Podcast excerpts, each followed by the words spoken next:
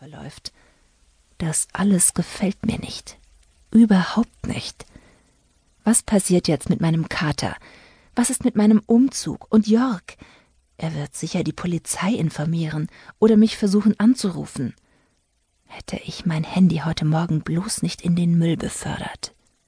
Das Einzige, was ich bei mir habe, ist meine Handtasche und mein Portemonnaie. Sicherheitshalber umklammere ich die Tasche fester, damit sie mir nicht abgenommen wird.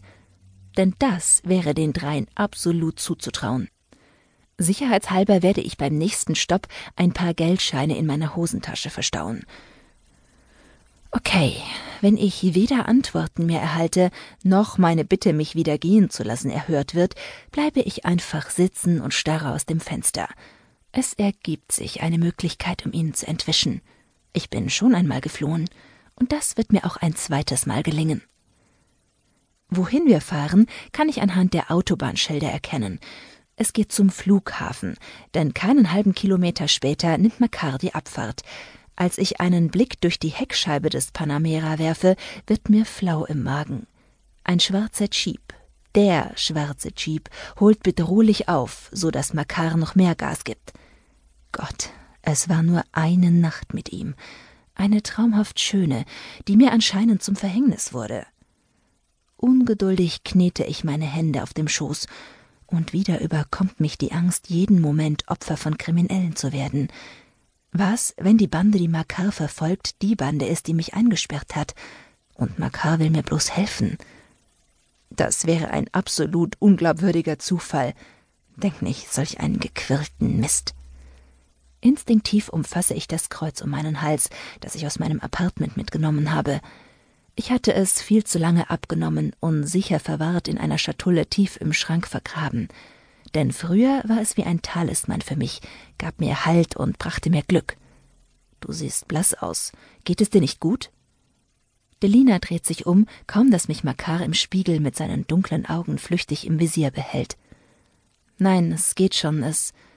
Es war's, will er wissen und zieht im rechten Moment zwischen zwei Pkw, um die zweite Ausfahrt abzufahren.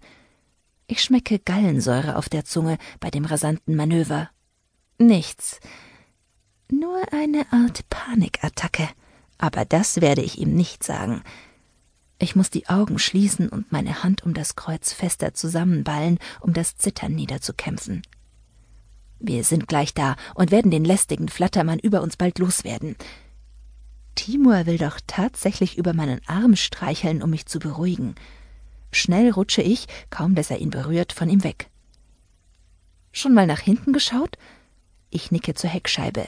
Die Verfolger, eure Verfolger, sind uns dicht auf den Fersen. Und dann zucke ich schreckhaft zusammen. Laute Schüsse sind zu hören, dann das Einschlagen von Patronen in Metall. Als ich mich umdrehen will, sehe ich nur für den Bruchteil einer Sekunde, wie ein Mann aus dem Jeep auf den Porsche schießt. Runter! brüllt Timur, packt mich im Nacken und zerrt mich nach unten, so dass ich mit der Stirn brutal gegen den Vordersitz knalle. Autsch, nun dürfte sich mein Adrenalinspiegel verdreifacht haben. Ich keuche und umklammere instinktiv mit der linken Hand Timurs Oberschenkel. Wow, du hast einen festen Griff, Mäuschen. Nenn mich nicht so, fauche ich mit bebender Stimme. Ich will einfach, dass es aufhört.